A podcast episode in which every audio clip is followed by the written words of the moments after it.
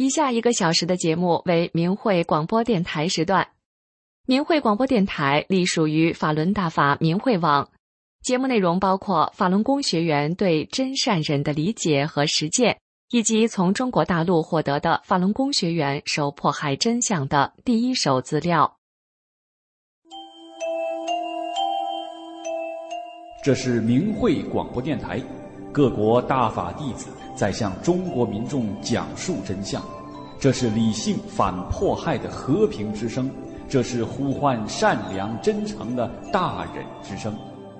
这是明慧广播电台，各国大法弟子在向中国民众讲述真相，这是理性反迫害的和平之声，这是呼唤善良真诚的大忍之声。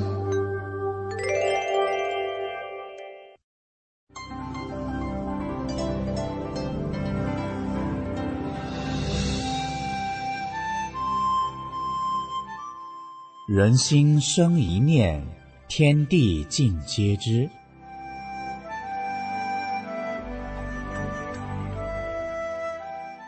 听众朋友，您好，欢迎收听明慧广播《善恶一念间》节目。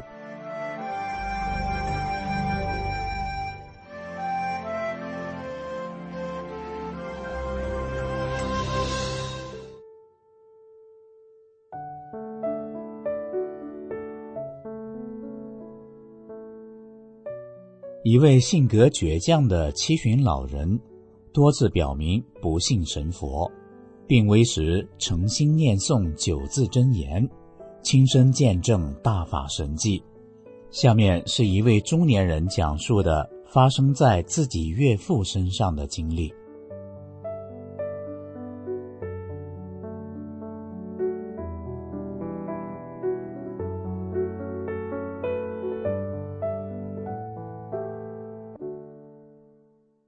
岳父今年七十一岁，身体一直硬朗，一辈子几乎没上过医院，也很少吃药。和他差不多年纪的老年朋友，或者去世了，或者是各种疾病缠身。岳父对自己的身体很自信，亲戚朋友们也都羡慕他身体好。岳父平时和朋友喝酒聚会，或是出门旅游，日子过得还不错。由于受中共的无神论洗脑宣传，岳父曾多次说过不相信有神佛，而且他很倔强，他认定的理别人一般很难改变。天有不测风云，二零二二年五月二十六日晚上十一点多，妻子接到岳母打来电话，说岳父突然感觉胸闷、喘不过气，已经持续几个小时了，情况很危急。让我们赶快将他送去医院。接完电话后，妻子都缓不过神来，顾不得多想，我俩赶紧驱车前往岳父家。到了岳父所在的小区，只见岳父坐在小区门口的石墩子上。岳母见到我们来了，焦急地说：“你爸今晚不知怎么了，从晚上八九点钟的时候就感觉心脏不舒服，胸闷、喘不过气，呼吸都很困难。”原以为没什么事，后来越来越严重，走路都走不了。刚才是我把你爸搀扶下楼来等你们的。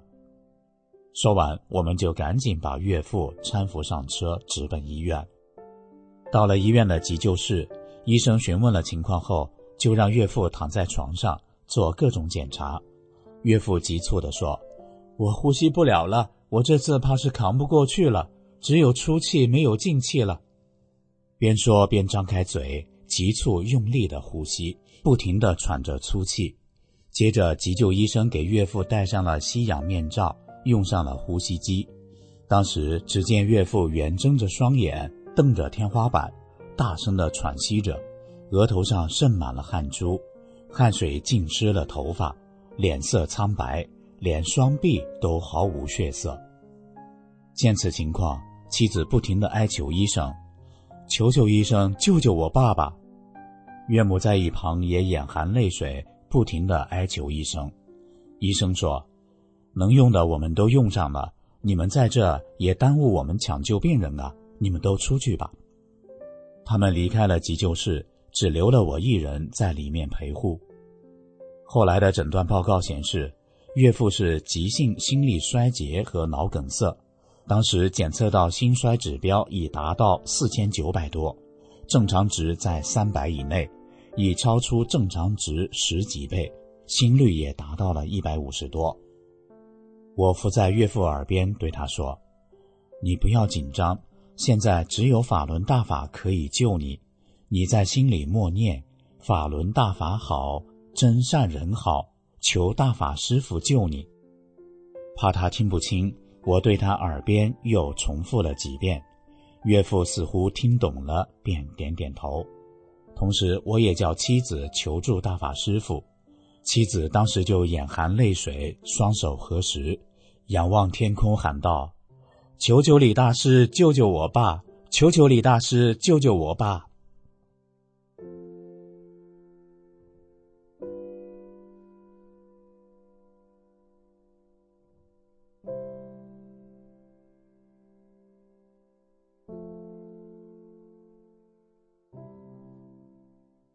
逐渐的，我看见岳父的呼吸平稳了，仪器上的心跳和血压值也渐渐趋于正常。病情平稳之后，便办理了住院手续。住院期间，一天晚上，岳父躺在病床上，突然急切地说：“我眼睛看不见了，我看不见东西了。”当时我就在他病床边，一米的距离都没有。他都说眼睛看不清。只看见一个人影在旁边，医生解释说，这是由于脑梗塞导致的视觉模糊。妻子要求将岳父转到本市最好的一家三甲医院继续治疗。辗转到了市三甲医院，经过诊断，主治医生说，岳父这种情况就是治疗完了后也会有后遗症的，走路会走不稳，走路会撞墙或跌倒，总之行动会有一定的障碍。听了医生的话，家人都难以接受这个现实。几天前岳父人还好好的，现在变成这样。面对这个突如其来的可怕现实，望着躺在病床上的岳父，妻子常常以泪洗面。一天在病房里，岳父问我：“你之前和我说的念几个字，我记不住，是什么字？”我在手机上将“法轮大法好，真善人好”。打字出来，并放大给岳父看。岳父仔细的边看边读。我告诉岳父，平时多念九字真言，对病情会有很大好处。岳父听后便不停的背诵起来。接着，我对岳父讲了法轮大法被中共迫害的真相，以及三退保平安。岳父说，他一九七五年加入了邪党，迄今已经四十七年了。最后。岳父郑重的双手合十，仰头向天说道：“我今天退出中国共产党。”过了几天，我去医院看望岳父时，岳母高兴地对我说：“你爸已经能下床了，昨天还一个人到病房楼下的花园散步去了。”我听后很高兴，就问：“爸，你现在还念九字真言吗？”岳父说：“念，每天都念呢，一早起来就念。”岳母说：“你爸病房的其他两个病人，一个八十多岁，一个四十多岁的，都是同样的病，现在都在床上躺着不能动，就你爸能下床了。我知道岳父是做三退、念真言得福报了。一位药房医生熟悉岳父病情，得知现状后，都对妻子说：‘你爸肯定是做了积德的事了。’岳父痊愈后，有次家庭聚会。”妻子的叔叔看见岳父，不由感叹地说：“不敢相信，我看见过这么多得脑梗的人，要么走路不正常，要么半身不遂，像他这样没有后遗症的，从没看见过。”岳父身体恢复了正常，七十多岁的人了，又经历了脑梗和心力衰竭双重病症，能恢复的这么快，是托了法轮大法的福，特别是二零二二年年底。全国新冠疫情蔓延，虽然疫情如海啸般汹涌，但岳父只有一天身体有点发冷的感觉，没有其他任何不适。短短一天，不好的症状就过去了。岳父早已恢复了正常的生活，又出门旅游聚会去了。愿天下的善良人都能明白大法真相，给自己选择一个美好的未来。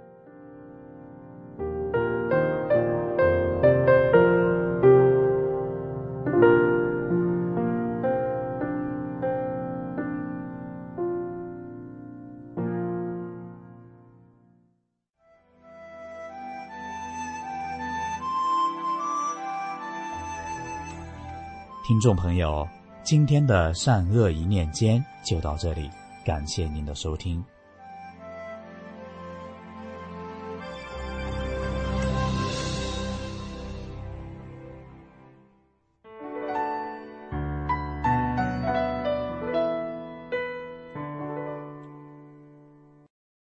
听众朋友您好，这里是明慧电台的法轮功真相系列。中共活体摘取法轮功学员器官的事实真相被披露出来之后，令人感到震惊。善良的人们难以相信，在这个世界上竟然会存在着这么邪恶的事情。然而，根据中国医疗器官移植协会的数据显示，中国在一九九九年之前的五年时间里，有不到两万例器官移植；五年的时间，约有一万八千五百个器官移植。而在一九九九年，中共开始迫害法轮功后的五年时间里，却增加到大约六万例器官移植，这迅猛增加的四万多例，也就是超过三倍的器官，究竟是从哪来的呢？是中共所说的来自于死刑犯吗？不是的，因为根据调查显示，在这五年期间，中国大陆平均每年处决的死刑犯只有一千六百一十六人。何况中国人的传统观念是人死了也要留个全尸，所以愿意捐献器官的人很少。那么这数以万计的器官到底是哪来的？现在居住在美国的法轮功学员韩宇披露，他的父亲韩俊清因为坚持修炼法轮功，二零零四年在中共的监狱里被迫害致死。那年韩宇十九岁，在父亲被火化前，他看到了父亲的遗体。非常瘦弱，全身都是伤痕，在他喉咙处有一个切口，这个切口一直延伸到腹部，并且缝上粗粗的黑色缝线。亲人按压韩宇父亲的腹部，感觉到在他的皮肤下面塞满了硬硬的冰块。那时候，韩宇和亲属并不知道，韩宇的父亲就是中共活摘器官的受害者。然而，当时在中国境内。器官移植这样血腥的买卖，却已经流传到国外。二零零五年十一月，在以色列一间顶级医疗中心舍巴的心脏重症监护室，一位医生在晨间查房时遇到他的一位患有晚期心力衰竭的病人。这位患者说：“医生，我已经厌倦了在这里近一年的等待，而你们还在寻找心脏捐赠者。我的保险公司让我飞去中国。”他们已经安排了两周后的心脏移植手术。医生听了之后，对这位患者说：“你知道你在说傻话吗？怎么可能有人能提前向你承诺，在一个特定日期提供一个捐赠的心脏？要知道，必须有人在你接受手术的同一天死去，才可能有这种情况发生。你说呢？”但是患者回答医生说：“我不知道。”这是别人告诉我的。随后，这位病人飞去中国，而且他在承诺的日期获得了心脏。这名医生是舍巴医疗中心心脏移植主任拉维，他因为此事开始调查：为什么病人在中国可以在承诺的时间可以得到相应匹配的器官？拉维医师凭他的专业判断，那一定是有很多活着的供体在被选择。他通过关键字筛选十二万多份中国外科医生撰写的器官移植临床论文，拉维医师找到了中共活体摘除器官的直接证据，证实了中共国家执法机构一直在与医院合作，系统的实施活体器官摘除。他们表示，在这份研究中，中国外科医生明确表示，他们在插管前打开了胸腔。并观察到了受害者的心脏跳动。换句话说，这位所谓的捐献者在移植时还活着。而在二零零六年三月初，一名原中共的情报人员指称，在辽宁省血栓中西医结合医院存在秘密活摘法轮功学员器官的事情。这个医院在沈阳市苏家屯区，就是沈阳苏家屯血栓医院。这个医院有地下医疗设施，专门用来活体摘除法轮功学员的器官。随后，这个情报人员所说的事情也被一名叫安妮的女士证实。安妮说，她的前夫是这家医院的脑外科医生，曾经多次参与活体摘取法轮功学员的眼角膜。后来，她的前夫因为良心上不得安宁，每天晚上做噩梦，最后选择逃离医院。中共活摘法轮功学员器官的邪恶事实自此正式曝光，来自国际社会的调查陆续展开，并且证实此一事实。自中共开始镇压法轮功之后，很多法轮功学员被中共关进监狱后，会遭到酷刑折磨，逼迫他们转化、放弃修炼。对于那些不被转化的法轮功学员，监狱会给他们定期做全面的体检，非常的细致，详细记录他们的各项指标，而其他的犯人却没有这样的待遇。身体健康的法轮功学员，有的被抓进监狱不久就离奇死亡。一般的警察不会允许家属靠近遗体观看，就被送去火化。根据调查发现，中共盗取法轮功学员器官，从1999年开始的零星个案，发展到2001年底的系统性大规模活摘器官。其中，大规模活摘从2003到2006年进入高峰期。中共军队通过独立的后勤系统、武装保卫、交通运输、情报保密。医疗设施主导活摘法轮功学员器官和移植产业，控制了中国百分之九十八的器官移植源。而面对移植器官买卖的巨大利润，地方也不甘于被军队垄断，纷纷上马。全国各地的医生和联系人在电话里纷纷承认有来自法轮功学员的器官，这些录音提供了确凿的间接证据。参与活摘法轮功学员器官到目前为止。涉及二十三个省市自治区，全中国六百多家医院以及一千七百名医生。今天的法轮功真相节目就到这里，以上为您带来的是惊天黑幕：中共活体摘取法轮功学员器官。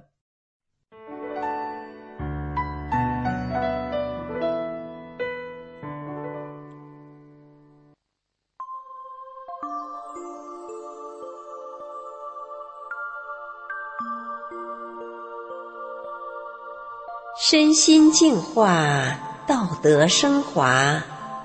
现在是明慧广播电台的修炼故事节目。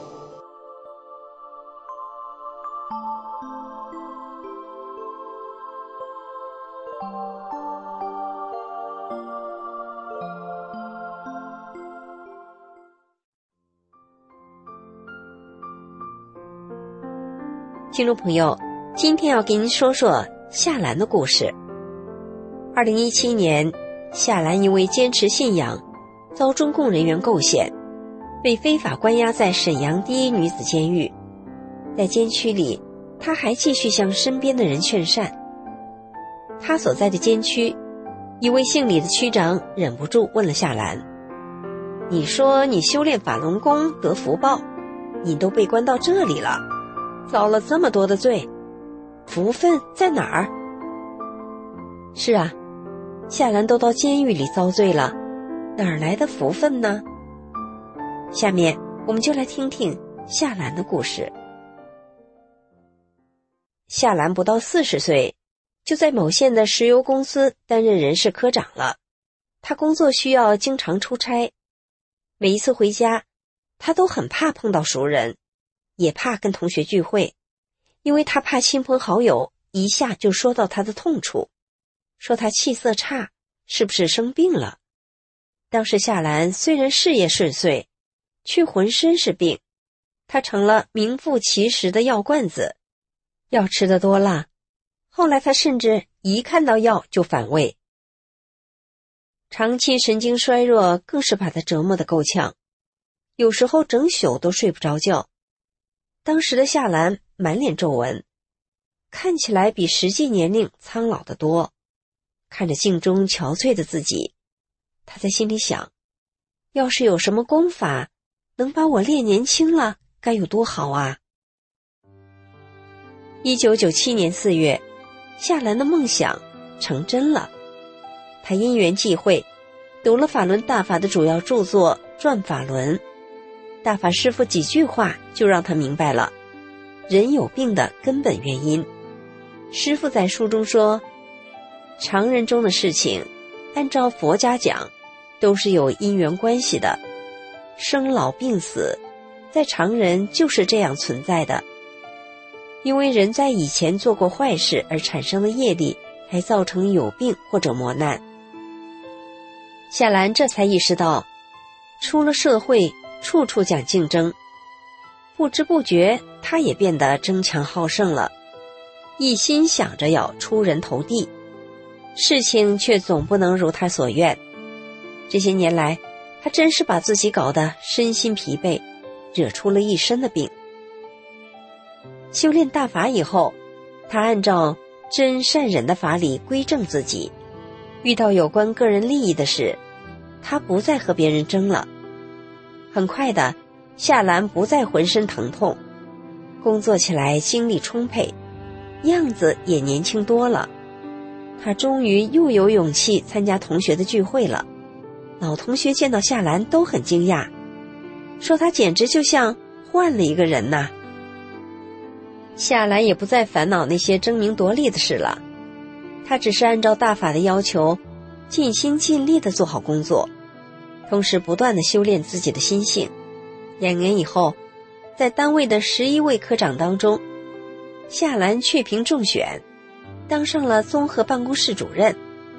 大家都很认可她的工作表现及为人。夏兰和丈夫开始练功之后，那时小学五年级的儿子心里想：都什么年代了？爸妈还这么迷信，还要修炼，我得看看是什么书把他俩迷住了。于是呢，十二岁的儿子也捧起了转法轮。这一读，他对夏兰说了：“妈，我也要修炼。”从那天起，儿子就用早自习的时间和夏兰一起到练功点练功。晚上写完作业，儿子就学法，他也用真善忍要求自己。不用夏兰督促，他自动自发的学习，成绩一直名列前茅。儿子和同学也相处的很融洽。每到休息日，夏兰家里总会有好多小朋友来找儿子玩。到了该上中学的时候，很多家长都想把孩子往城里的实验中学送。夏兰家不在那一个学区，要想到实验中学读书，就得托关系才行。面对家长和学生都很向往的名校，夏兰还是告诉儿子：“修炼人不跟人家争，该上什么学校就上什么学校。”没想到啊，夏兰没托关系，儿子还是进了实验中学。他问儿子怎么回事，原来儿子有个同桌的同学，同学的父亲在公安局上班，正打算托关系转到实验中学。那同学跟他父亲说了：“你给我转过去，也得给我同班同学办过去。”就这样，儿子入了实验中学，连续三年都是年级第一名。后来，儿子也顺利的考上了重点高中的重点班。一直到高考，夏兰都没有给儿子请过辅导老师。高考的时候，儿子的班主任告诉夏兰：“难怪您儿子练法轮功。”他的定力呀，一般学生比不了。老师指着校园的小广场，又说：“一到自习的时间，他就坐在那里，谁也影响不了他。可他玩起来呀，又是那么的专注。”老师指的是足球，夏兰的儿子爱踢足球。当时儿子报考了北京一所著名的大学，夏兰听说，北京学校对入学的新生都有要求。要求学生对法轮功表态。他便问儿子：“要是碰到这件事，有什么打算吗？”儿子很直率地说：“我就告诉他们，我练法轮功。”夏兰又问：“要是学校因此开除你咋办？”儿子说：“要是那样，这书我还念它有什么用？”夏兰问儿子：“不念书，你干什么呀？”儿子挺有想法，他说：“就跟我大舅送货。”夏兰的哥哥自己做生意，开了一家食品工厂。总是考第一的夏兰的儿子，宁可去工厂打工，也不愿意说假话。他确实把真善忍的真学进心里了。开学以后，几乎全北京的学校都要求学生对法轮功表态。夏兰儿子要去的那所大学的那个班，却神奇的没有搞这事儿。只有一位物理老师要求学生回答三个问题。第一个问题是：你最崇拜的人是谁？第二个问题是：你喜欢的运动是什么？第三个问题则是：你最爱看的一本书是什么？夏兰的儿子这么回答了：“我最崇拜我的母亲，我最喜欢踢足球。至于最爱看的书，我不敢说。”那位老师看了这样的回答，觉得很有意思，还特地请夏兰的儿子去吃了一顿饭。老师说：“你的答题挺特别的。”别人崇拜的人啊，不是伟人就是名人或明星。你答的是崇拜你的母亲，为什么呢？夏兰儿子说：“因为我母亲很勇敢，她坚持信仰，至今仍然修炼法轮功。至于我最爱看的那本书，正是《转法轮》。”后来，儿子也与这位老师分享了他最爱的这本书，希望老师也能从大法中受益。二零零五年，夏兰因为制作大法真相资料，被非法关押在看守所。为了得到更多参与者的名单，六一零办公室、政法委以及公安局同时派了几个人到看守所。那些人威胁夏兰说：“你不交出其他人，那好办。我们知道你儿子也练法轮功，明天我们就去你儿子的学校，告诉学校他练法轮功。”学校肯定会开除他，将来你儿子的工作和前程都完了。夏兰看着那些人，很坦然的说：“你们都死了这条心吧，我儿子有大法师傅管着，将来我儿子的工作比你们任何人的孩子都好，尤其是外商公司，都愿意找练法轮功的好人。”后来几年。夏兰儿子果然顺利毕业了，他先进了一间大公司工作，那是别人挤破头想进去的。后来又被北京一家私人企业高薪聘请。夏兰儿子先后在几间国际有名的大公司任职，无论是学业或事业，一点都不受影响。二零一七年，当夏兰被中共人员构陷时，儿子突破了各种压力。为母亲从北京请来辩护律师，在法庭上，夏兰被形容成一个自私自利的母亲。对方还说，他任由儿子都三十多岁了还没娶媳妇儿，夏兰却只顾自己修炼。听到这样无理的话，夏兰儿子在法庭上当众对着他大喊：“妈，您是儿子的骄傲。”夏兰入狱四个月时。有人给夏兰儿子介绍对象，根据当地的习俗，娶媳妇儿除了得有房子，还得给女方至少八到十万人民币的彩礼钱。没想到，未来的亲家听说夏兰家因为信仰几次被非法判刑劳教，家里没有积蓄，竟然只说练法轮功的人心眼都好，然后一分钱也没要。就同意女儿和夏兰儿子结婚了。婚后，夏兰儿子决定离开北京，在妻子工作的地方安家。他向公司老板提了辞呈，老板还没说话，总监就先开口了：“你不用辞职，可以远程办公。公司有事需要的时候，你再回来。路费全报销，宿舍还给你留着。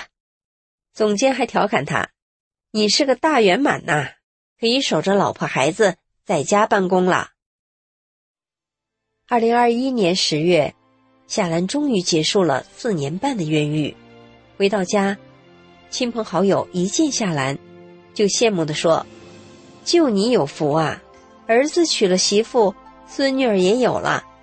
看你要回来了，儿子又买了大房子，什么都不用你操心。”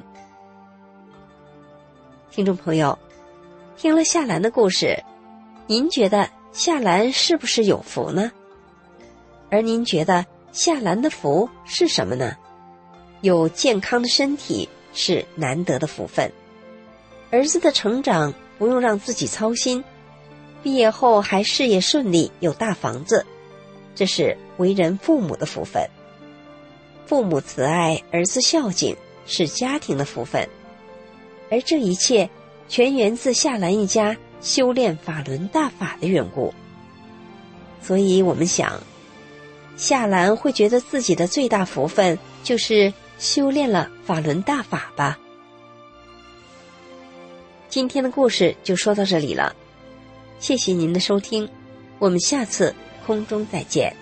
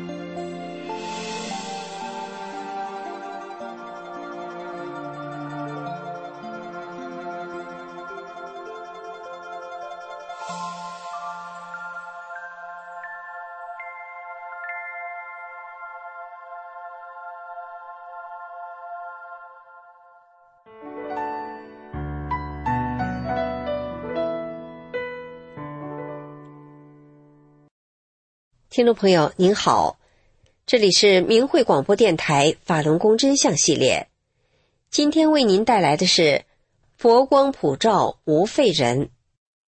中国疫情大规模爆发，死亡激增，在中国网络上，大量白肺病例不断出现，最近白肺更是登上了墙内热搜。这不仅是因为它症状严重。更在于其患者已从老年群体蔓延到了青壮年，不由得回想起了在明慧网上登载的一个修炼故事：“佛光普照无废人。”故事的主人公马阿姨看起来很寻常，一个胖胖的老妈妈，脸上带着慈祥，说话底气很足。然而事实上，马阿姨上世纪九十年代初就因为双侧肺叶烂掉，被医院判了死刑。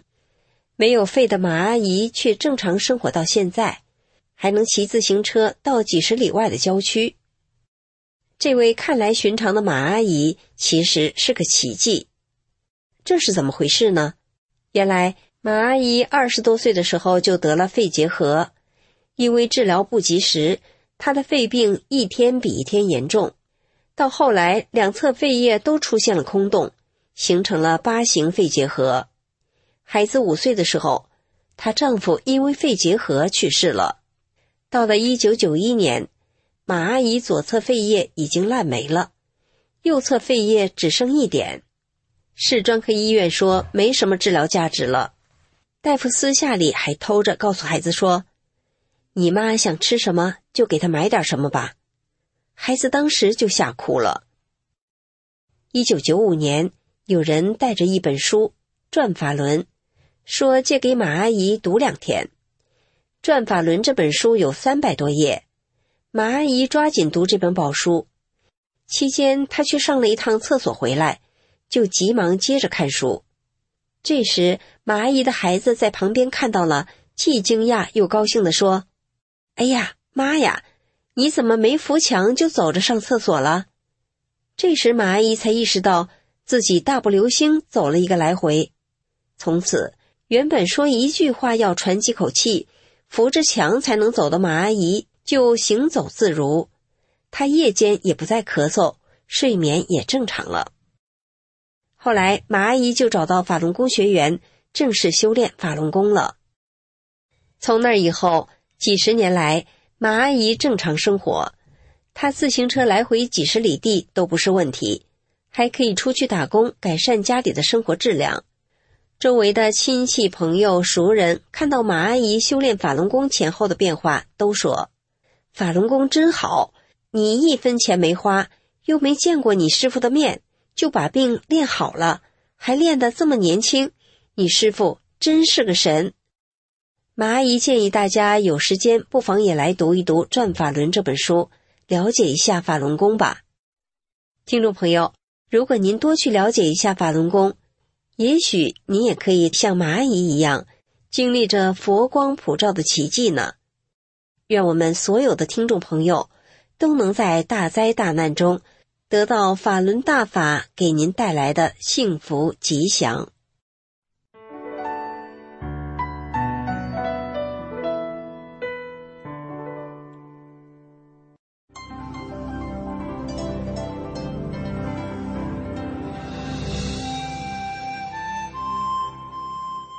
人心生一念，天地尽皆知。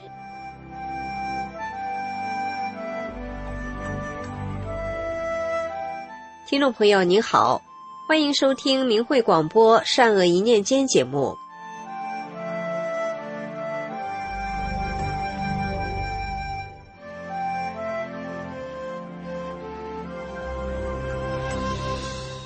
中国大陆的一位妇女感染新冠病毒，将近一个星期滴水不进、昏迷不醒，医生放弃治疗，诚心念诵九字真言后康复出院。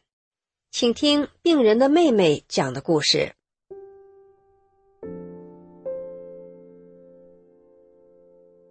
二零二二年腊月的一天晚上，我突然接到老家外甥的一个电话。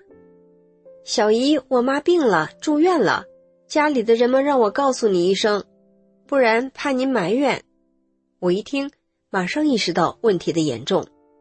看来大姐病得不轻，可能会有生命危险，不然他们不会告诉我的，因为他们知道我很忙。之前两次住院都没有告诉我。第二天一大早，丈夫开车带着我就往老家赶。因为当时正值疫情爆发时期，大姐所住的医院也挤满了人，连楼道里都是输液的病人。大姐住进了重症监护室，身上插满了管子。外甥和外甥女都守候在这里。外甥告诉我，我妈感染新冠病毒已经十几天了，起初是发高烧，后来吃不下东西，再后来就滴水不进，处于昏迷状态。我们就送到医院来了，已经住了快一个星期了。现在他还是糊涂，不认人，关键是一点东西也不吃，一口水也不喝，只能用管子往胃里灌食。这两天大夫还老撵我们出院，说我妈在这住着也没有什么用，也就这样了。外甥还告诉我，看虚病的仙儿说，我妈今年是闯年。这次恐怕是闯不过去了，让我们准备后事。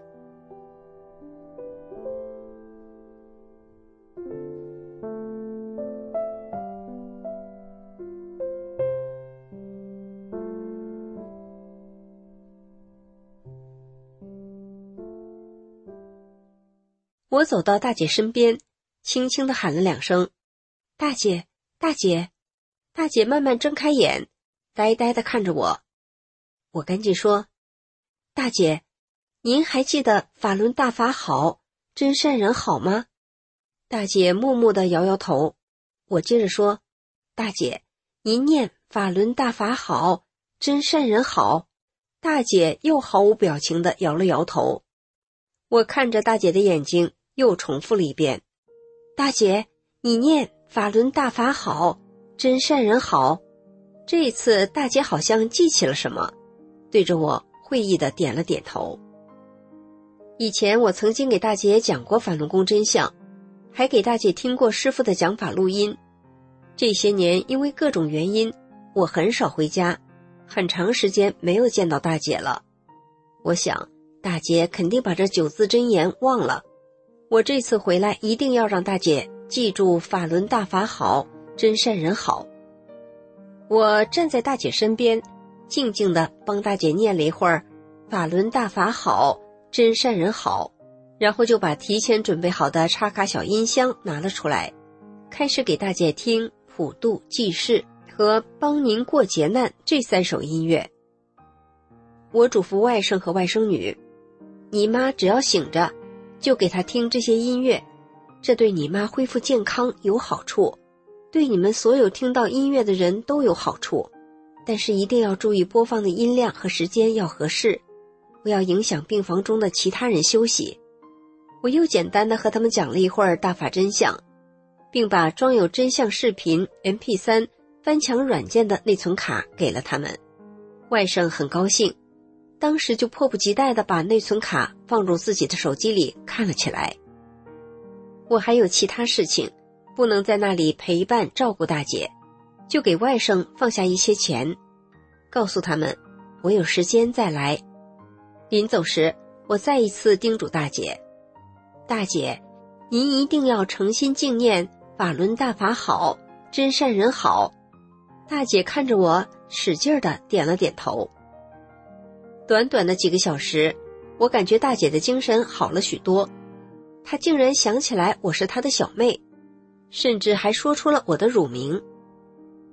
几天后，外甥高兴的告诉我：“小姨，我妈好了，已经出院了。那天您和我姨夫走后，不知怎么搞的。”我妈自己把插着的管子给拔下来了。我问她想吃东西吗？她说想吃。我们就把您给她买的蛋糕拿给她，她一连吃了两块呢。我们又在医院观察了两天，大夫说我妈没什么事了，好了，我们就出院了。现在我妈什么都能吃了。我们正想告诉您呢，您不用惦记着了。放下电话，我来到师傅法像前。双手合十，心中充满了对师傅的无限感恩。谢谢师傅，谢谢师傅。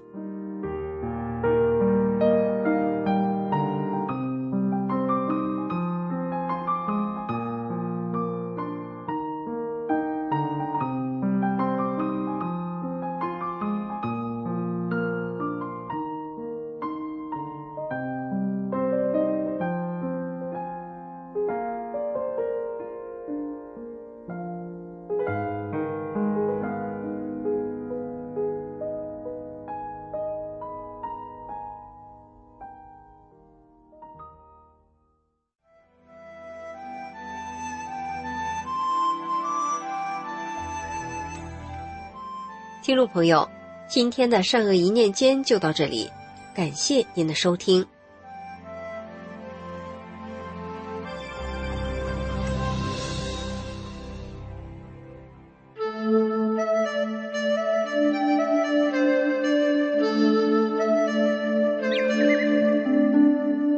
听众朋友，大家好，明慧广播神传文化节目时间又到了，心语欢迎您的收听。唐朝的开元盛世与安史之乱，同时发生在唐玄宗的时代，是历史上得闲则安、失闲则乱的一个典型事例。我们今天就来讲讲这段历史故事。唐玄宗李隆基少年时就有大志，一言一行很有主见。他因平定韦氏之乱，被立为太子。即位后，他首先果断地铲除了专权跋扈的太平公主及其党羽，并平反冤假错案，把年号改为开元，表明自己励精图治，再创唐朝伟业的决心。他针对当时的吏治混乱、朝政腐败，表示要任人唯贤，提拔贤人做宰相。人们都说他慧眼识贤相，如著名的宰相姚崇、宋璟、张九龄、韩休，都是他亲自选拔任用的。姚崇办事果断。他因为向唐玄宗提出了十条建议而被器重，做了宰相。十条建议包括了广开言路、奖励正直大臣、勿以权谋私等。唐玄宗基本上都按照姚崇的建议执行了。姚崇之后是宋璟，他也很重视对人才的选拔任用。虽然他掌握朝政大权，但绝不徇私枉法，相反，对自己的亲属还更加严格的要求。一次，他的远房叔叔在参加吏部的选拔时，对主考官说了自己和宋璟的特殊关系，希望能予以照顾。这事被宋璟得知后，不但没有为他说话。反而特地关照吏部，不给他官做。唐玄宗既知贤，也敬贤。姚崇、宋璟一心向公，唐玄宗视之如同唐初名臣房玄龄、杜如晦。每次觐见，唐玄宗都要站起来相迎；离去时，则要离门相送。其敬贤之心，由此可见一斑。张九龄，人称布衣宰相，他也是凭借着自己出众的品德和才华，被唐玄宗相中。张九龄为相之后，也像唐玄宗那样看重人品，而不是看其背景。他一直主张要公正选才，重在品德。同时，对于唐玄宗的过错，他也及时指出，加以劝谏，不因为皇上对自己有知遇之恩就隐瞒实情。唐玄宗前期，由于知人善任、礼贤有加，在他的周围。聚集起大批贤能之士，当时政治清明，社会安定，经济空前繁荣，唐朝进入鼎盛时期。后人称这一时期为“开元盛世”。据《新唐书》记载，开元年间，海内富实。米斗之价前十三，道路列四，具九十以待行人，殿有一驴，行千里不持尺兵。当时全国都富裕殷实，一斗米才值十三钱，路边排列着各种店铺，为行人提供酒菜。店里还有作为脚力的毛驴，行走千里之外也不需要带着兵器。诗人杜甫在《忆昔》中写道：“忆昔开元全盛日，小邑犹藏万家室。稻米流脂粟米白，公私仓廪。”具风时，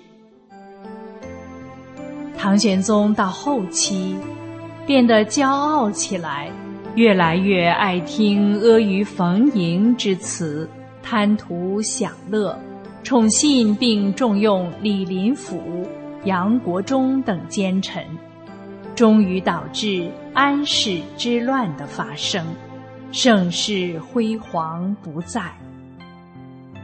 李林甫最善于揣测唐玄宗的心意。一次，唐玄宗想从洛阳回长安，但宰相张九龄等人说，秋收还没有结束，皇上此时上路会骚扰沿途的百姓，影响生产。李林甫在张九龄走后，却对唐玄宗说：“长安和洛阳是陛下的东宫和西宫，陛下愿意什么时候来往就什么时候来往，不必再等以后。至于妨碍了农民秋收，免了他们的税收就行了。”唐玄宗很高兴，照计而行。于是越来越信任他，李林甫就找机会诬陷张九龄等人，终于使唐玄宗将这些敢于直言的宰相罢官，让李林甫当上了宰相。李林甫掌权之后，嫉贤妒能，广结私党，排除异己，陷害好人。他嘴里说的话很好听，但心里却阴险毒辣。成语“口蜜腹剑”即出自于此。他堵塞言路。一次，他恐吓众官员说：“你们见过平时做仪仗用的马匹吧？只要乖乖按令行事，可以吃到三品料食。”待遇够高吧？一旦有私名的，马上就被淘汰，到时后悔就来不及了。李林甫病死后，又是杨国忠掌权，致使社会政治更加黑暗。唐玄宗宠幸贵妃杨玉环，倦怠朝政，过着奢侈腐化的生活。杨国忠作为杨贵妃之兄长，其权势无人能比。不仅当了宰相，还兼任四十多个其他的职务。杨氏一族开始飞黄腾达。杨国忠一手遮天，朝政混乱。当暴雨造成灾害时，玄宗询问灾情。杨国忠却找了一个大个的禾苗给唐玄宗看，说：“雨大，但没有影响收成。”当下边的官员报告灾情、请求救助时，他大发雷霆，竟然免其官职，令对其严惩。后来，没有人再敢说真话。他拉帮结派，贪污纳贿。坏事做绝。随着各种社会矛盾的不断激化，军阀安禄山和史思明发动了安史之乱，起兵反唐。因唐军很多将领骄横跋扈，军队毫无士气，不战而逃。叛军很快席卷了大片地区，直逼京城的东大门潼关。朝中无人迎敌，玄宗只好启用以告老还乡的正直忠勇的老将军哥舒翰，统领着临时拼凑起来的二十万大军去前线镇守潼关。哥舒翰上奏皇帝说：“安禄山不得人心，只要我们坚守城池，他们内部就会发生矛盾争斗。”等他们的力量减弱，我们再出兵征讨，定能获胜。现在出兵，定中埋伏。当时远在河北的郭子仪、李光弼也上书给皇帝：“潼关天险，足以坚守，不可出击。待援军到达，一举可破。”可是杨国忠妒忌哥舒翰权重，怕其将来对自己不利，一再怂恿唐玄宗让哥舒翰出兵。唐玄宗听信杨国忠，接二连三下旨令哥舒翰出兵。哥舒翰只得率军出关迎敌，果然中了埋伏，致使唐军大败，哥舒翰被抓，因誓死不降叛军，被安禄山杀害，最后潼关失守。唐玄宗仓皇逃往四川，途中禁卫军将士发动兵变，要求唐玄宗立即将杨国忠、杨玉环正法，以向天下谢罪。唐玄宗无奈，只得杀了杨氏兄妹。而这时，唐朝已经衰落，战乱不断，民不聊生了。纵观贤才得失与国家安危的历史，不管任何时局，只要他以才自恃，缺德忘行，亲小人而远贤人。等待他们的只会是自取灭亡，因为无德乃人之大患。以史为鉴，以人为鉴，只有注重修身，才能保持清醒的头脑，明辨是非，择善而从，不与恶势力同流合污，不给坏人任何市场，才能政通民和。为民造福，为后世称颂。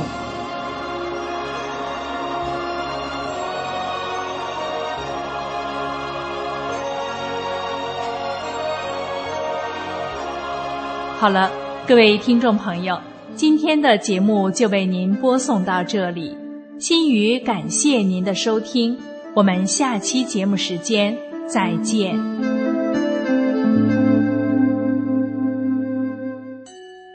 最后是天音静月，请欣赏歌曲。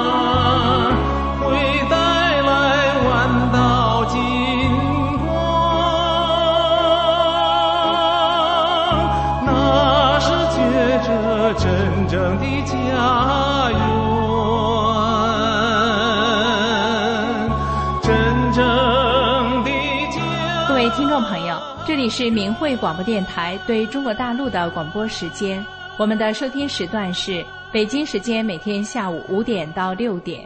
更多节目可以通过破网软件到明慧电台网站收听。